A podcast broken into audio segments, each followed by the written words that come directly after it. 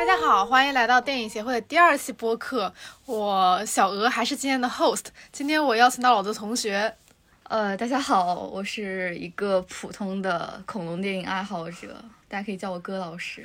好，我们邀请到了戈老师来我们为我们分享一些关于恐龙电影方面的知识。戈老师是什么样的一个人呢？上学期哥斯拉上映的时候，他非常的激动啊，就是一个人也要去看哥斯拉，还为哥斯拉在电影院泪流满面。然后他跟我说，最近他在重温《侏罗纪公园》的三部，所以我想邀请他来为我们分享一下，他作为一个女生为什么会这么喜欢恐龙电影，他看恐龙电影的经历以及这种感受之类的。戈老师先我们介绍一下，就是《侏罗纪公园》三部嘛。我感觉大部分人只看过最后一部。呃，其实《侏罗纪》系列它是有两个阶段吧。第一个阶段是《侏罗纪公园》，然后《侏罗纪公园》分有三部，这个是上个世纪就开始拍的比较早的一个电影。然后在《侏罗纪三》《侏罗纪公园三》结束之后，又过了二十多年，它又重启了这个系列，又开始拍《侏罗纪世界》，然后到目前为止出了两部。然后今年可能六月份吧，目前暂定的是会在北美上映《侏罗纪世界》第三部。然后按理说应该是。这个系列最后一部，但是不知道会不会再过个二十多年，再出一个侏罗纪宇宙的系列之类的。那个最多人看过最经典的那一部是哪一部啊？我觉得按经典程度的话，《侏罗纪公园一》应该是最经典的吧，就毕竟恐龙电影横空出世。啊，就是那个一家人开车到了侏罗纪公园，然后一个个观赏，然后还被那个霸王龙追着跑那一个。呃，差不多吧。但其实《侏罗纪公园》三部的它的背景，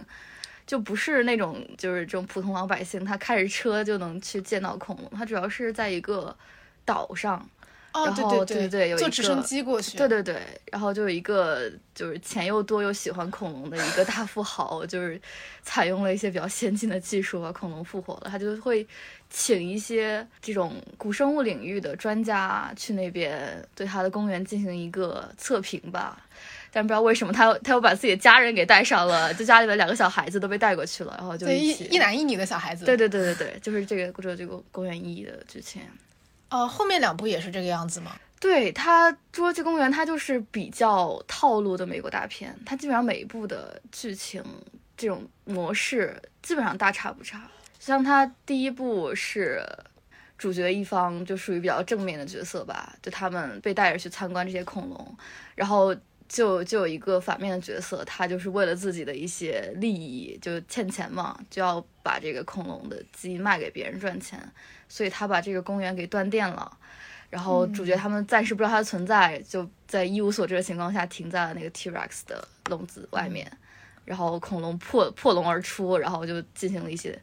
这种追逐战。然后其实二和三都差不多，就是一帮心地稍微善良一点，尤其是对恐龙怀有善意的人，然后去了岛上，然后还总有一帮坏人，就他们就想着就是卖恐龙、卖恐龙蛋或者。这样乱七八乱七八糟的想法，然后他们导致了恐龙出笼，然后最后主角一方被追杀，然后凭借自己聪明才智活下来，然后对恐龙心怀恶意的就一定会被吃掉，就不知道恐龙怎么看出来的，就是这样。那他为什么能拍三部呢？既然剧情都这么雷同，他剧情就可能我觉得他最大的卖点就是恐龙嘛。对我来说，其实它剧情不需要太好看，它只要把恐龙做的够大，然后够逼真。然后够惊悚一点，就其实就会很想去看。那它三部以来，恐龙有什么就是演进升级之类的吗？第一部应该是 BOSS 是霸王龙吧？对，第一部其实就是除了那些草食动物之外，就草食动物在侏罗纪公园系列里边其实就戏份很少。对对，它就是主要是作为背景，向我们展示这个恐龙世界被复活了。然后第一部的主要出镜的就是霸王龙 T-Rex，而且它。那只龙就是它过了二十多年之后，它还活着，它在侏罗纪世界里边还有出现，而且每次都，就我感觉它它应该是算是最正面的恐龙角色了。它每次都会。恐龙的寿命有这么长吗？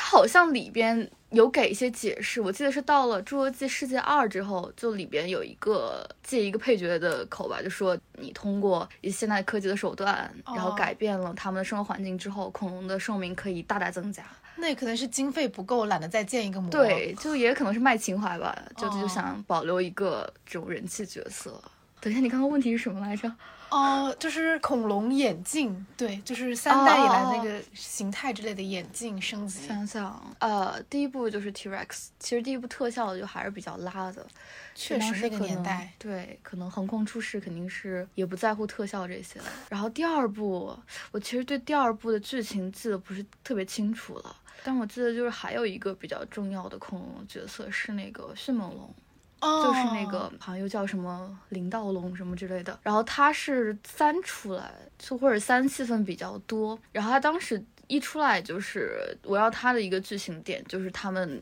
有一些就是超越同族的智慧，就是可以有那种团队协作性，然后可以就是互相进行一些交流，所以就这种狩猎技能杀伤力吧就大幅增加了。嗯，然后就延续到了《侏罗纪世界一》。就是主角也是迅猛龙，然后就是男主已经可以对他们进行一些驯化了。嗯，就他们不仅可以这种自发的在团队在这个家族里面形成一种配合狩猎，他们还可以听从男主的一些指挥吧。对，然后但是就这个就开启了这个片子里边最大的反派，就是一个叫什么国际基因公司。对他们最开始是想呃卖恐龙，就可能当做一些展览什么的。然后到世界里边，就他们已经是想就把恐龙就训练成那种武器，对，就是那种战场上的大规模杀伤性武器。然后，所以他们在世界一里边就一直对男主驯化的这些迅猛龙就是非常的觊觎。到了二里边，他们直接把这个恐龙就拿出去拍卖了。哦，但当然当然是没有成功了。就当然就是你你要一旦是你想要做这种事情，肯定会被不知道为什么被恐龙之神察觉，然后他们就会对你进行一些。报复，然后把你吃掉这些的，是两部《侏罗纪世界》都是在三部《侏罗纪公园》出完了之后出的。对，就是《侏罗纪世界》是这个系列，就是在公园结束之后有二十多年吧，我不记得二十几年了，就是二十多年的时间之后突然重启，但它的世界观是一样的。哦，但它发生的背景是从小岛换到了其他地方吗？没有，其实还是小岛。就是公园里边的那个小岛，最开始创始人是一个叫哈蒙德的一个老爷爷。哦，对，然后但是他在公园还没有结束，他就已经死掉了，就是应该是自然病死了。对，所以他是在现实生活中的哈蒙德。呃，对，现实中演员好像也去世了。哦，就然后就在剧情里面也让他就过世了。哦，然后那个岛就遗留下来了。然后中间这二十多年也不知道发生了什么事情，然后就可能官方设定是他就得到了很妥善的管制，然后有人对他进行一些商业开发，然后反正总而言之，就最开始那个老哈蒙德他的设想就实现了，嗯，他就真的变成了一个可以让游人去参观的一个设施很齐全，然后基本上就是如果不开不拍电影的话，好像是没有什么安全隐患的一个旅游岛，然后就是侏罗纪世界。然后，所以就是《侏罗纪世界一》的剧情，就是在这个已经发展比较成熟的岛上，但是突然出现了一个这样基因公司的恶人，对，然后也是运营者，他们对制造恐龙的方式，我觉得进行了一些革新吧，就是在公园里边，他最开始怎么把恐龙造出来的，就是。找出那个湖泊里边的那个留下来的文字，对对，然后提取，然后什么一个基因串码，对对对对，然后把它改写，然后然后甚至还是注射进蛋里，然后再孵化它，对，就是把什么青蛙的基因，然后补全它的 DNA，这段我有印象，对对对，我都我感觉这个超级经典，就就是超级天马行空这个想象力，我。当年小的时候看的时候，一度觉得文字真的是好厉害。对我小时候就真的信了。对对对，我真的信了。我觉得我想，为什么这这不是操作方法挺简单的吗？为什么我们不干？对。然后，但是到了世界里边，他们就更进一步了，就他们是直接对那个恐龙的基因就进行了一些编写，所以他们不仅可以复原恐龙，他们可以就是再创造出新的恐龙品种。哦，他们创造了什么新的恐龙呢？就是他们世界世界一里面是叫霸虐，不是什么霸虐，暴虐霸王龙，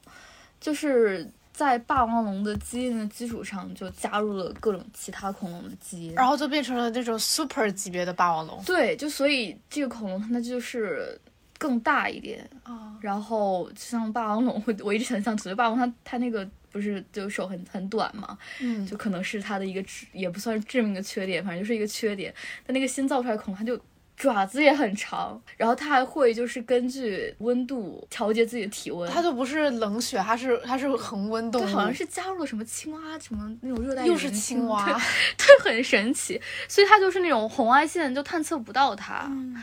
然后后来他这个是在影片一开始就揭晓了，然后猜想为什么是青蛙，因为青蛙不是一直在神话传说中都跟生殖有关系吗？突然开始哲学。也虽然无关，但是但是请呃请继续。没有，没有，我觉得对我我其实之前我第一部的时候我也我也不太理解为什么是一定是青蛙，可能青蛙的基因比较而而青蛙是两栖，嗯，对它可能就是从那个哦远古过渡到近近代的一种关键的生物，所以它的基因序序列可能会 special 一点点。对，哇，我们又发现一个秘密。就可能这可能涉及到一些什么进化中的青蛙的特殊地位吧，但是我完全对 一无所知。大胆猜测，对，呃，然后他到影片最后又揭晓，对我觉得这个是不是应该把《侏罗纪世界一》的剧情大概说一下？就是它大概剧情就是又是小孩子，就是女主她的几个家里人来嗯这边玩，然后女主是这个岛的运营者，就肯定不是老板，就是相当于一个经理人。然后他们培育出了一种新的品种，叫暴虐霸王龙。然后，但是有一个比较关键的点，就是导演就他隐瞒了这个他到底混合了什么基因。他在嗯他的电影里面说的是女主说这个是绝对保密的，就是我们只能跟你说它就是基底是霸王龙的基因。然后男主就是训这个岛的一个工作人员吧，相当于他就是负责对这个迅猛龙进行一些训练。嗯然后他跟这个国际基因公司也有一定的合作，但是也不完全知道对方是想要的那些真面目之类的。嗯然后女主这个新产品，就让他们把这个新的霸王暴虐霸王龙，就是即将要推出去向大家展览，就什么票啊已经都卖好了，就是永恒不变的赚钱的话题。然后结果这个老板不太放心这个安全性，他觉得这个恐龙的体型还有它的智慧程度超出了他们原本的预期，所以他们想要这个男主作为一个恐龙专家来测评一下。嗯。就结果这个霸王龙就聪明到什么地步，就是他在那个围栏的墙上故意弄出那种爪痕，就是让主角团队误以为他越狱了，哦。爬了出去，然后他又自己可以调节自己的体温，嗯就是躲过那个探测仪的探测，然后所以大家就以为他真的出去了，然后他们就进去找这只哦。这只龙，然后就男主进去了，女主就紧急去那个控制中心求救，说嗯。赶紧看一下定位，定位在哪里，然后发现定位还在这个笼子里边，嗯然后所以就他就出笼了，就他把除了男主之外的配角给杀掉之后，就他就通过他们逃生留下那个出口，然后就嗯。直接就像一只那种猎手，就直接进入了一无所知的猎物群，嗯，然后。他当时男主有有一段比较那什么的话吧，他是说什么，就是对于这个恐龙的养育方式，他是在一开始就作为一个完全是人造的产物，被养在一个完全和别的生物隔离的一个环境里边，所以他出去之后需要对自己在食物链里面的位置进行一个定位，嗯。但是他没有任何可以跟他抗衡的哦，其他的生物，所以他就肯定会把自己定位成一个食物链最顶端的一个生物，然后它就会对它遇到的所有的动物进行一个这种杀戮的行为。是他们故意要把它就是养成这么样子，还是结果它进化的超出了大家的预期？就是这是一个失误。我觉得就是也不能说是失误吧，就是贯穿《侏罗纪世界》，它的其实有一个比较主要的一个观点，就是什么 “life finds a way”，、就是你本来你复刻恐龙这种行为。就是逆天而行的，对你就是你就人类以为自己可以把恐龙复刻出来，就可以完全操控他们的生命之类，但其实就不是的。就他们他们的那种基因，还有他们那种进化能力是不亚于人类的。嗯他们可能灭亡只是因为一些天时地利，对这这种原因。所以，就是你一旦把它复刻出来之后，它其实它生命的生长是不受你的拘束的。嗯就包括在《侏罗纪公园》里面，最开始哈蒙德，还有包括最开始的那些科研团队，他们为了更好的管控恐龙，就不想让它们自由繁殖，所以他们是把这个恐龙就是设计成全都是雌性。哦，对对对对对，对，所以他们就不能通过自己的努力进行繁殖嘛。但是，就主角他们就发现，就不知道为什么他们能在这个公园里面发现那些刚生下的恐龙蛋，嗯。对然后后来就就是发现，因为他们基因里面有这个就被那个青蛙的基因给填补了嘛，所以就是青蛙它们好像是有一个特点，就是他们在呃，需要繁殖的情况下，好像是可以通过什么温度的变化还是怎么怎么样，然后发展出另外一种性别，不愧是青蛙。对，然后进行一种这样的繁殖。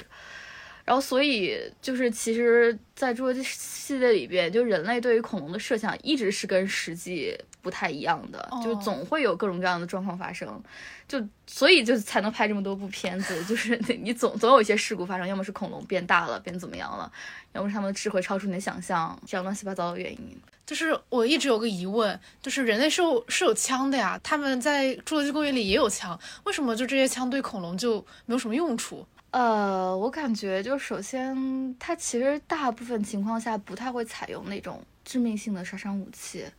就主角肯定不会，就是主角就是怀抱善意，觉得恐龙也是和我们一样的生命啊，就是我们不能伤害它之类的。就尤其男主，他就他会觉得，因为他想要跟恐龙建立一种更亲密的信任关系吧，嗯所以别人想要拿那种电击枪或者什么去伤害他的迅猛龙的时候，他还会阻止对方说，嗯，我们不要这样搞。然后像基因公司的话，他们也是就是想要保留恐龙去谋取一些更大的利益嘛，就是把它们作为武器卖掉或者怎么样，所以肯定是要就在不伤害到它们性命的前提下，嗯，但是其实如果用的话。我觉得他干掉那些稍微体型较小一点的恐龙，应该问题是不大的。就是他世界最后，嗯、他还是拿那种那种什么炮，我也不知道是什么炮，然后就直接就是炸死了一只迅猛龙，就是没有就是在过多的能够再起来挣扎什么。其实就这种跟人体型差不多大小的恐龙，我觉得它在武器面前，其实跟人的那个受抵抗的，就是抵抗这种伤害能力是差不多的。所以每一部的结尾大概都是，就人类发现真的没办法了，所以只能开枪把他杀了。呃，也不是吧，就是《侏罗纪公园》的三部曲，它最后的主题就其实还是逃出升天，因为它的故事发生场景是在那个岛上，所以主角他他就是他去那个岛就是很作死，他只要离开那个岛就安全了，因为恐龙都在那个岛上，而且《侏罗纪公园》里边应该还没有那个就是那个能够在海里面生生活的那个很大的那个龙，所以他他每一步主角努力的方向就是让直升机来救自己，对，然后自己能够在躲避恐龙追杀的情况下安全上飞机，然后留下一个烂尾，对，然后留下一个岛。结果第二部的时候，这个烂尾就奇迹般的就复活了。对，等到世界的时候，然后它已经被发展好了。然后等到侏罗纪世界的话，它第一部的结，我觉得侏罗纪世界可能因为我是土狗，哦我就喜欢看这种场景。我觉得侏罗纪世界一的结尾就设计的非常精巧。它世界一的结尾其实已经不是人和恐龙的 battle 了，它是恐龙和恐龙的 battle。大概主角是三方吧，一个是这个暴虐霸王龙，就相当于这部新出来的一个主角，嗯或者是新出来一个反派，他最后就肯定是要被干掉。嗯然后还有一方主角是男主培育出来的迅猛龙，嗯因为他是和人类有一种比较深的 connection，所以他是主角团队这一方的。还有另外一方就是那个在从侏罗纪公园一就活下来的 T-Rex，就那个 非常长命牛逼的大姐 T 姐，Rex，对英雄母亲。然后他最后结局就是这个迅猛龙团队对为了培育出来他们的男主和这个霸王龙哦进行一些争斗，但是他们就是体型上啊什么都都不如他，所以肯定就是打不过他嘛。这个时候，就是女主的那个家人里的一个小孩子，就是从小很痴迷恐龙的那种小男孩嘛，他就跟女主说啊什么 We need more teeth，就是我们就是需要更多的更凶猛的龙、嗯才能够把这个龙打败。然后女主一听，哎有戏，我想到了，然后所以他就跑去了关着 T-Rex 的笼子前面，嗯和控制中心的同事说什么我们要把这个龙放出来，就嗯不然的话这个事情解决不了。然后所以他就直接手拿一个那种烟雾棒之类的那种闪光的东西，把这个楼引了出来。就女主穿着高跟鞋在前面狂奔，霸王龙在后面追她，然后追不上，然后女主就把这个对把这个霸王龙引到了他们的战场。为什么穿着高跟鞋还能追不上？因为可能不是跑了特别长的段距离吧，哦它就主要是要就是吸引霸王龙注意力嘛，就是让他去看到那只暴虐霸王龙。然后他们就打了起来，然后最后这只暴虐霸王龙就奄奄一息的摔到了啊！我又忘了那只那只在水里的那只龙到底叫什么名字啊？苍龙。剧情里边就是出来不会很多，因为它一直在水水里面生活，但是每次出来就非常的亮眼，超级亮眼。对，然后就是那个暴虐霸王龙，它本来想站起来再战，就直接被从后面水里面跃起的那个苍龙给吃掉了，然后故事就结束了。就相当于是其他的部都是主角逃了出去，但那一部是恐龙自己 battle 了彼此。对，然后就这个不稳定的因素，这个恐龙就被干掉了嘛。然后霸王龙不知道为什么他也没有想要吃掉主角团队的意思，可能老了吧，就是龙的心态也比较佛了，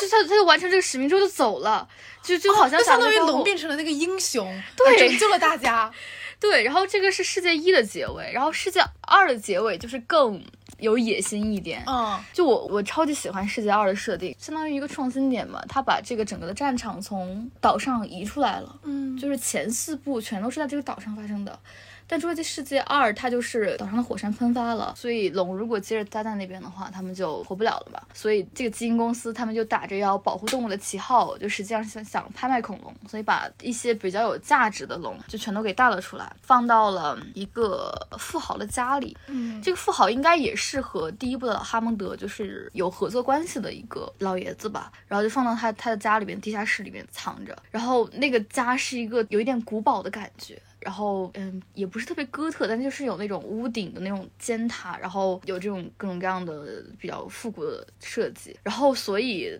当那个龙又闹出事故，就是在这个家里面就被放出来的时候，很大致这种动物惊悚的生物在这个古堡中间穿梭，然后去追这个古堡里面生活那个小女孩儿，就是哇，那个惊悚程度是直接上了一个台阶，就是就是非常的恐龙加上悬疑了，已经。对，就非常有那种张力，真的就这一段就是感觉是我噩梦再现，就是那个小女孩儿，就她已经以为自己安全了，就她就是嗯跑、跑到自己的房间里面，然后缩到自己床上，然后把被子盖上了，然后门也关上了，然后就就我们一般知道这种惊悚片里面就是。主角的被子是最安全的领域，就是这个这个是一个不能不能越过的一个界限，不然就大家是这真真的没有安全感了。然后，但是那个那个龙就是它可以闻到那个气味，嗯，呃，对，这里好像没有说，这部里面他们又造出来一个新的龙，叫哦暴虐迅猛龙，就他们有点。暴虐的英文是什么？就是他的那个 original 的。我觉得暴虐可能是在引用那个那个霸王龙那个，因为它霸王龙它的本来名字叫暴龙，就可能叫，哦但是我不记得英文是什么。OK，然后这个龙它就是嗅觉非常非常灵敏，它那个当时那个背景是暴雨天，就还是晚上，嗯，就已经很这个氛围很惊悚了。然后那个龙就跳到了屋顶上，然后拿鼻子在那边嗅来嗅去，嗅来嗅去。然后你就可以很明显的看到一个镜头翻转，发现他嗅的那个屋檐底下就是那个小姑娘非常温馨的房间。然后他就整个人探下去，用他的爪子勾开了他的阳台的门。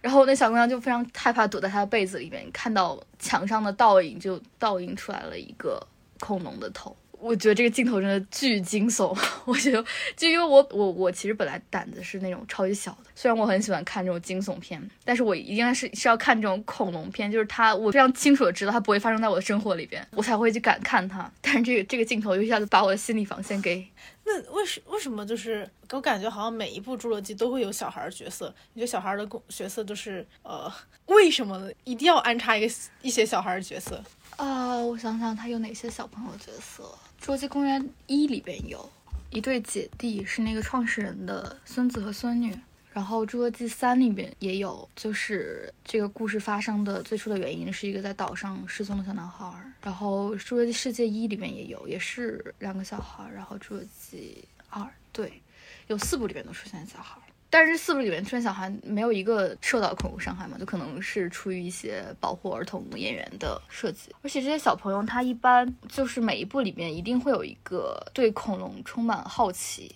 就是从小热爱恐龙，然后所以非常崇拜主角团队里面的某一个角色。他们就是对恐龙有一些了解，就可能不是太深。然后，但是就是有一定的野外生存知识，就可能没有实践过，就他们就会从小读一些这种绘本之类的。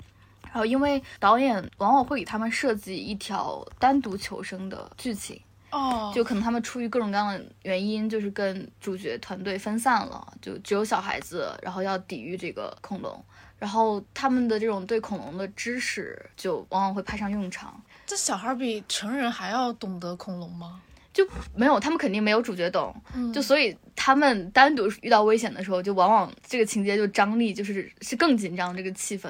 然后但是就可能大家就往往会很喜欢一些剧情，就是什么小孩子他们因为自己喜欢读绘本，或者是小的时候喜欢读书之类的，所以他们就积累一些经验，然后派上用场救了自己一命。难道是有教育意味吗？比如说，比如说，你能举个例子吗？我想一想，呃，《侏罗纪公园一》里边是那个小男孩儿，他就是从小读那个其中一个主角他写的一些研究恐龙的书，然后所以在霸王龙最开始出来的时候，他有一个设定就是你只要不动，就他就不太能够看到你。哦对对对对对它会更多的看到那些在活动的动物。然后，所以在霸王龙最开始出来的时候，他跟他的姐姐也是一个小姑娘，被关在那个车里面，那车里面没有大人，就他们俩。他姐姐就非常紧张，就拿着那个手电，就是到处到处晃了。小男孩说啊，不要动，什么把手电关掉，我们要巴拉巴拉。就虽然就是他们没有完全解决这个危机，因为肯定还是要靠主角团队来帮他们。嗯，但是就是大家会很明显的发现，你就是小时候读过这方面的东西，就确实不一样。哎，你知道，哎，不能动，就是你没有读过的话就不知道类似于这种。那还有什么呃，《侏罗纪公园》里你觉得是很具有教育意味的东西吗？我可能会觉得还挺有哲学意味的，就是它这个一直贯穿始终的这个主旨嘛，Life finds a way。所以我就是会不太理解，它二结束之后，它竟然还要拍续集。就是我本来是觉得它二的结尾是所有的恐龙都被放了出去，就是被放进了人类社会。嗯它最后给了一组长镜头，就是在海里边，就是普通的游客在那边划水的时候。天呐，突然突然不记得是叫划水哦，在冲浪的时候，哦，然后那个海水下面是一只游出来的苍龙，嗯非常的巨大，非常恐怖。然后在那种大草原上，就和那些动物一起奔跑的是恐龙。然后在一些游牧民族，就他们在放养的时候，发现就是同样被放养的，就是还有一些草食性动物。然后还有就是那只最开始活了很多很多年那个 T Rex，他们隔它隔着一条沟和原本动物世界的那个狮子吧。就原本我们嗯认知中的这种动物之王，两个人隔着一条沟就互相吼叫。就我原本以为就是作者就是这个导演就想用这样一个开放性的结局，就来就是宣告这一系列终结。因为在最后那个最初的那个主角团队里面的一个博士，就是就他在跟大家说什么啊，就是 Welcome to the Jurassic World，就好像就宣告，因为人类他的一些不当的行为，就导致最后我们不得不被迫去适应这样一个几千万年前的地球上的生物又回到了今天和人类共存的一个局面。就我以为一个开放性的结局就已经结束了，就像我们宣扬一下这个生命是多么的伟大，生命会有找到出路，然后我们不要去轻易触碰这些界限，然后不然会导致这样的结果。然后，但是他还要拍续集，就好像还是要对这些在外的恐龙进行一个收容嘛。我也不知道他第三部会演什么，因为我觉得就像第三部里边，它的一些恐龙就已经开始自己很快乐的繁殖了，嗯。就已经那到第二部结尾，恐龙是已经跟人类还有这个世世界上其他生物就共存起来了吗？我以为它的发展走向会是这样的。但是不是有一些霸王龙，它就是很暴虐嘛，还有就是吃掉其他人。但是你坦白来讲，我觉得我我这么说有点奇怪。但是它在最初的骚乱过后，按照这个片子一贯的逻辑，是他应该会最终达到一个和谐的平衡的状态。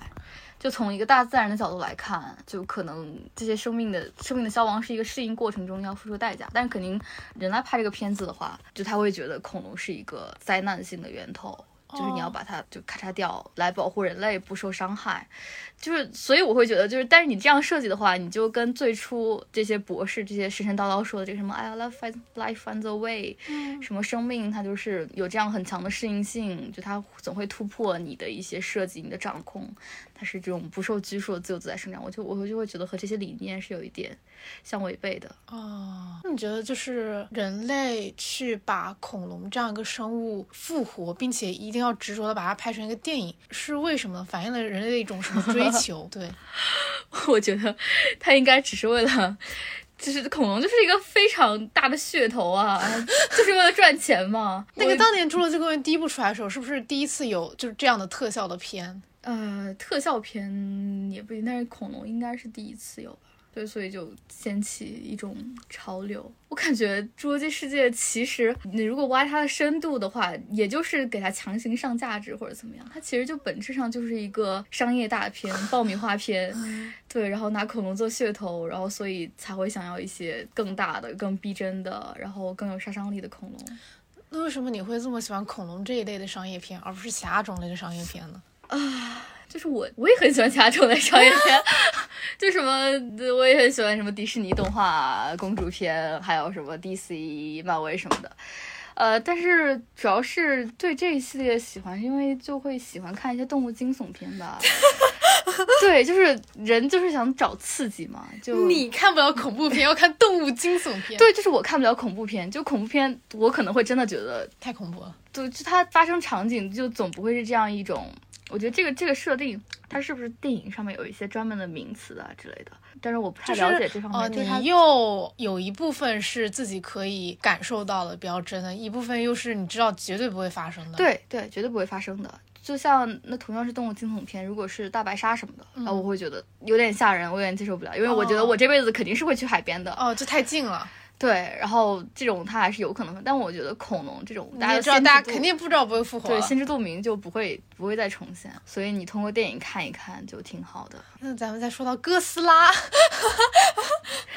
啊。哥斯拉，哥斯拉是一不是日本怪兽吗？对，它最开始是日本的。哥斯拉大战超人是那一部吧？哥斯拉大战金刚，哦，金刚，金刚是美国的老牌，也不能说怪兽吧，就是老金刚是类似于大猩猩的那一种吗？对，它就是猩猩啊，它就是更大一点。就是之前不是有那个经典的金刚跳帝国大厦，只为了拯救女主角，不知道为什么总要把怪兽片拍成这种。我觉得它一旦就是如果你不拍的话，我其实是可以对这种动物和主角之间的这种感情磕生磕死的。但你要拍的这么明确的话，我觉得有点有点过了。我还是喜欢看金刚跟哥斯拉这种打架之类的。那你看的那一部哥斯拉，你感受如何？哇，那部哥斯拉，我觉得就是真就是圈钱圈钱的作品。它片名叫《哥斯拉大战金刚》，嗯但我觉得金刚才是一番，它里面百分之七十都都是在讲金刚的东西，因为就是金刚是主角团队这一方的，嗯，所以他一直是从金刚的视角来讲，就哥斯拉就过来跟他打架，不是说就是讲哥斯拉的故事。然后看完感觉就是，就发现这种这种怪物片，就它跟侏罗纪走的是完全不一样的路子，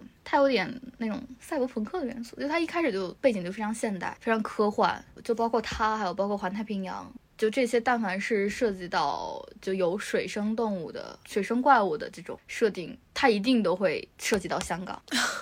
就一定就是会把其中的一个战场选在香港，然后就拍出来那种超级赛博朋克，什么蓝色、紫色那种这种闪闪光、闪电，然后一些怪兽就在这些背景下打架。我也不知道导演可能就是偏好这种设定吧。那你觉得哥斯拉跟恐龙它的呃不对，侏罗纪公园里的恐龙，它们俩本质上不都是恐龙吗？它们俩恐龙的就是区别在哪里？啊我觉得哥斯拉已经超出了一般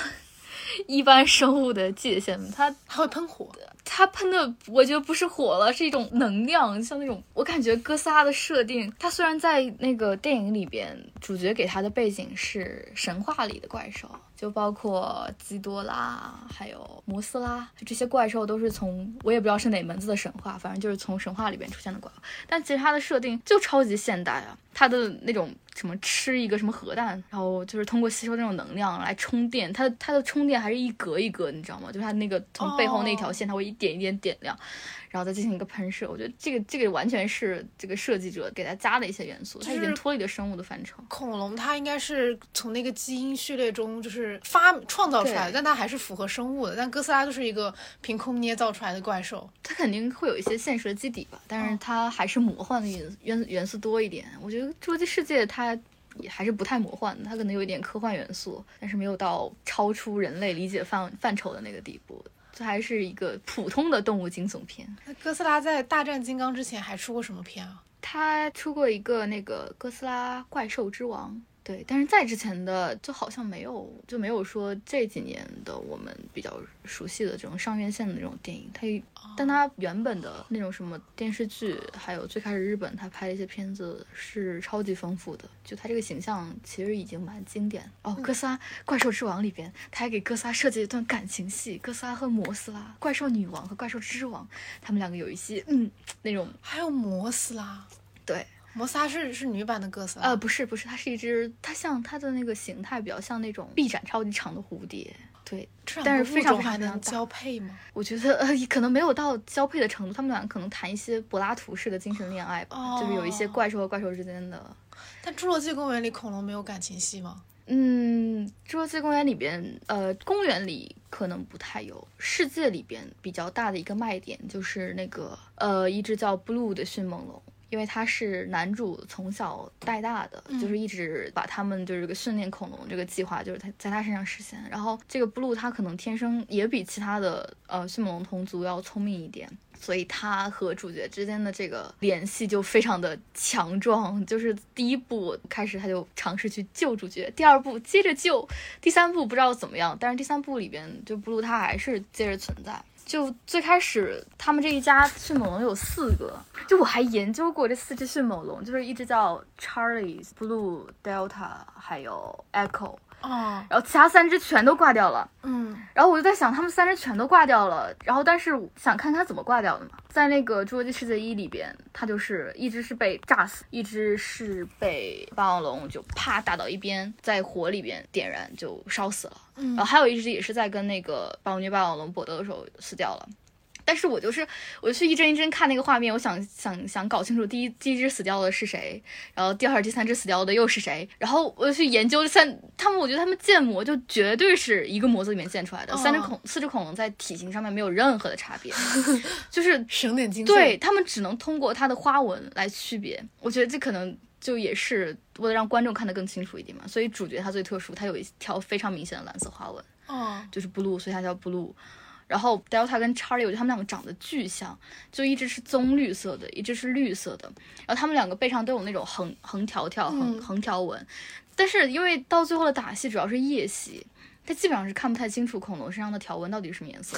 对，然后你就很难分辨出到底是哪一只活到了最后，哪一只最开始就被干掉了。然后我又去买了那个它的电子设定集。就想看一看他的手稿上面会不会就是有这些线索，结果发现导演在画的时候根本没有区分出来哪一只是哪一只，他就画了四只像狗一样的龙，就是在在那边就跑，也没有标注哪一只是谁，所以唉，到最后也没有发现到底先死的是谁。你好执着啊，这都能就是去做个研究吗？没有，这这没有什么研究的价值。你下次写狗不应该写章鱼，你写恐龙。下次有机会的话，会写恐龙的。侏罗纪系列作为一种商业电影，可以说是非常独立于英雄系列的电影。你觉得他们俩的不同在于哪里？他们两个有哪里相同吗？就是嗯，好像都是一一一个人，然后打怪兽。啊，那你这么一说，《侏罗纪世界》的男主还是星爵呢？什么星爵？就是漫威里边的那个哦，银河护卫队里边的男主角。星爵，然后我当时还特别搞笑，我是先看了那个复联三，然后再去看了侏罗纪世界二，嗯，然后复联三里面不就是星爵突然一个上头，三拳两脚把把灭霸打醒了，导致他们就是主角基本上 GG 团灭，然后又去看侏罗纪世界，发现星爵，然后他们那个主角团队又把所有恐龙都放了出来，然后导致全世界恐龙泛滥，我在想这个角色也挺搞笑的，老是干一些比较受导演喜欢的事情。就是搞一些事情，但是它这个其实《侏罗纪世界》怎么说呢？它就是你会发现在恐龙的面前，其实人类他不太能够通过自己的个人力量去抗衡什么。就是主角他们想要最后活下来，不要死掉的最主要的方法是不要去伤害恐龙，利用恐龙，就是利用恐龙的力量，让他们自相残杀。就是让恐龙去把坏人干掉哦，对，就是你，所以《侏罗纪公园》里就是其实没有一个很明显的反派，可能就是那个基因公司想要去卖恐龙，但是你不能说他像是什么做了什么大错事之类的。嗯，对，我觉得它其实因为它的主要卖点是恐龙嘛，所以它。是缺乏一些对主角和反派的内心的这种刻画，他基本上大家都是工具人了，就是你也是工具人，我也是工具人，就是推动剧情发展，然后让观众多看点恐龙。就他不会说去给反派构建一个什么悲惨的童年，什么他有一些雄心壮志，说什么我不是为了赚钱卖恐龙的，我其实内心有一些抱负，我想要什么侏罗纪重现，就完全没有这种。就可能他最开始的研发团队他会就是来几句这种上价值的台词，就是什么哎呀我们。就是感感叹于生命的伟大、生命的壮丽之类的，但其实大部分时间他是没有太多的篇幅给人类的角色来挖掘自己内心的，他也不靠这个来卖钱，他也就不靠立主角团队的人设，就他其实主要还是向大家展示，就我们不要对恐龙 心怀恶念，就你一旦你想你想要对他干什么，他就会。你会不会觉得这种恐龙的生物其实可以类比到呃每一种生物，就是要敬畏自然这种感觉，然后也不要觉得说人类可以轻轻松松的创造出一种新的生物，无无论是复原之前的还是创造出对，肯定是有这个价值导向的。但我觉得这其实有点，有点硬上价值。嗯，对，就恐龙毕竟还是有点脱离我们现实生活的一个一个物种。但是如果你把恐龙当做一个其他的东西来看，它也能说得通，可能一个宝物，就它可能对它过分的榨取会危害到一些生态的平衡，所以你就不能为了你的一己私利去干这些，就要敬畏、保护、心存善念。对，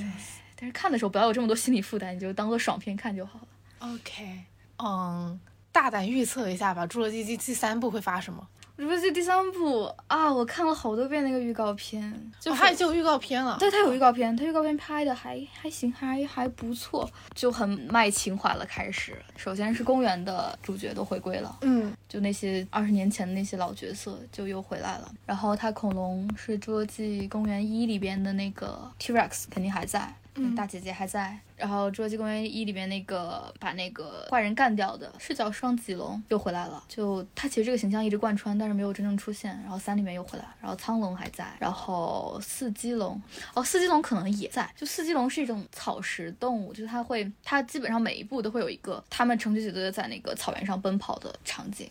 你好厉害，这么多龙都能记住。不是，我感觉好像是谁哪个主角提了一句，但我也是根据自己的浅薄的印象，我我不太确定说的准不准确。然后他也还在，然后万龙，万龙我不知道还在不在了，但万龙呢就是他，他是全篇就是整个系列里边出现的第一只恐龙，嗯，就那个脖子超级长的、那个草食动物。哦对，然后他在二的时候，那个岛就他们生活了四部的那个岛，就完全被那个山火吞灭的时候，就他又做了和第一部他第一次出场的时候一样样的动动作，但是这回他被留在那个岛上，然后被就是被这个天灾给干掉了。对，然后三里边就还有现在就是布鲁那只存活下来的迅猛龙，它生了一只小恐龙，嗯。但我一直没有想清楚这个是怎么做到的，因为就是好像是只剩它一只迅猛龙了吧，啊，不知道他可能又又找到出路了了。又找到出路了。然后看那个剧情是他们应该又回到了那个岛上，因为我看他那个里边的有一些场景发生的场所和第一部里边那个关恐龙那个笼子有点像，但我也不太确定，也有可能是复刻的。呃，反正元素非常多，就是三的预告片里边什么有冰天有雪地，然后有那种城市建筑，然后也有一些空战，还有森林，就乱七八糟的都有。然后它到最后就是大家所有人都齐聚了，就是所有部的主角大家都重新聚在一起，然后看到应该是最终的 BOSS 吧，应该是那个那个叫什么南方巨兽龙吗？还是南部巨兽龙？就一只比霸王龙还要大的生物，在它另外一部预告片里边，就是也给了一段他们他们两个在几千几万年前 battle 的一段场景，那个那段是霸王龙输掉了，嗯，然后但是我觉得这可能是在为它的正片里边霸王龙能够赢，就我们的这个老姐姐可以重新把那个巨兽龙再干掉，留下一个铺垫吧。然后那个最开始那个博士就说，为什么他们总是想要更大的龙，然后然后就给了一个那恐龙脚踩下来的镜头，就发现那个已经比人类的体型要超出非常非常非常非常多了。然后预告片好像就这么点信息，哎，我还是挺期待的，为什么？感觉元素很多啊，就是恐龙出镜的也很多。主要就是看那个科幻。对，它卖点就是恐龙嘛，噱头就是恐龙，观众想看的也就是恐龙，所以可以容忍它剧情不合理或者是完成度不高之类的。每一部的导演和演员是不是都不太一样？导演应该不太一样，他演员就还是延续下来的。就公园一二三是一套主角阵容，哦然后世界两部也是一套主角阵容。哦，居然如此。对，你还有觉得什么应该说没有说到的吗？我其实就最后可能一点点就觉得还蛮有意思，就是他他那个侏罗纪系列系列重启之后，就重启成了侏罗纪世界这一部，它有很多人物设定上的，还有公园设定上，我感觉他在刻意模仿他就前三部里面的人物设定，就是就甚至说是一个直接的重复，就感觉这个。当然，肯定隔了这么多年看，观众也不会觉得厌烦，就会觉得还蛮有意思的，像小彩蛋一样。就比如说，他最开始应该是公元二吧，我记不太清了。里面有一个光头雇佣兵，就那种很穷凶，也不是穷凶极恶吧，就反正就利欲熏心，就是这种被钱驱使的形象。然后在在世界二里边就有一个非常相似的一个角色，就也是光头，就也是穿那差不多的衣服，然后也是就想卖恐龙，然后就是赚钱什么的。就甚至我感觉两个演员就是选的就长得都有点像，嗯，就还有是公园系列跟世界系列里面都出现了一个非常不靠谱的继承人角色，嗯，就公园里面是那个哈蒙德，老哈蒙德的继承人，应该是他的侄子吧，或者什么谁，就就反正跟他不是直系的亲属关系。然后他就是想要把自己叔叔的财产给就完全占据在自己手里边，然后也想去利用恐龙去做一些赚钱的事情，然后也被恐龙干掉了。然后在那个世界里边，他好像就启用了一个完全相似的这种富豪的家庭模式，就是世界里边那个发生的古堡的那个原拥有人，也是一个垂垂老矣的一个老富豪。嗯，然后他也没有直系的亲属了，所以他也要委托一个有点稍微偏外人一样的，可能是他的养子或者他专门选的一个继承人来帮自己打理这一切。就他们两个的造型就基本上是完全一样的，就是那种非常道貌岸然，穿着西装，然后头发梳得整整齐齐，一个三十岁左右的一个青年人的形象。然，后他最后也被恐龙干掉了，就是要拿着恐龙的那个基因什么的去逃亡的路上。从剧情上来讲，好偷工减料啊。是有点偷工减料，但我就我就看的时候，就是如果能发现这些东西的话，就可能观众会觉得还蛮有意思的。其实观众真的很好讨好，就你稍微给一点这种东西，就像我这种没有太多追求的，我也不需要你上价值什么的，我就会被这种彩蛋给抓到。你把那个恐龙做好，对你把恐龙就是做的好一点，然后不要搞一些太多的文戏，就让我多看一点打斗的场面。对，然后我前几天重看那个《侏罗纪世界一》，就还发现我之前我第一一次看和第二次看没有太发现的一个细节，就是因为它那个岛设定上是同一个岛嘛，然后所以它《侏罗纪公园一》最开始见到的那些建筑，按理说应该是还在的，因为恐龙也不是什么拆迁队，它也不会专门去把你的东西给你拆掉，只是可能年久失修了之类的。然后我就发现《侏罗纪世界一》那几个小小孩子，他们在逃生的过程中去到的那些就被藤蔓已经爬满了那些不见天日的地方，就好像就是公园一里面最开始就一切梦开始的地方，就那个大一推开门，发现一个条幅，说什么啊恐龙，就是一些恐龙的宣传标语，然后一些恐龙的骨架什么的。因为我发现那个条幅就好像被《侏罗纪世界》里面的小孩就捡起来，就是看到了一些边角，但我感觉可能就是同一条条幅，就好像有一种又回到了梦开始的地方的感觉。对，那还挺讽刺的，因为那个条幅在第一部里面出现的时候，上面写的是恐龙统治人类，嗯什么恐龙在线，恐龙统治人类。然后他在世界一里面被发现的时候，就刚好是他们在被恐龙追杀的，就是四处奔逃的状况下，所以我觉得还还蛮有趣的。我是没有想到《侏罗纪公园》还能卖情怀、卖彩蛋。对，就是但凡你一个 IP 你发展了几十年，就总有一些，就可能大家都长大了吧。对，啊、你觉得就后面的这几部相比前面几部有做的更好吗？恐龙的 CG 肯定是做的更好，特效什么的。而且我觉得，就它这个把单纯的提取文字写，然后复刻恐龙，然后变成你重新基因编辑你自己喜欢的恐龙。就你不得不说，它是一个与时俱进的一个设计。就你如果在今天，就是什么都二零一几年、二几年了，你再搞以前那一套，就大家都不会相信说啊，你们这些资本家怎么可能过了二十几年还搞这一套？不可能啦！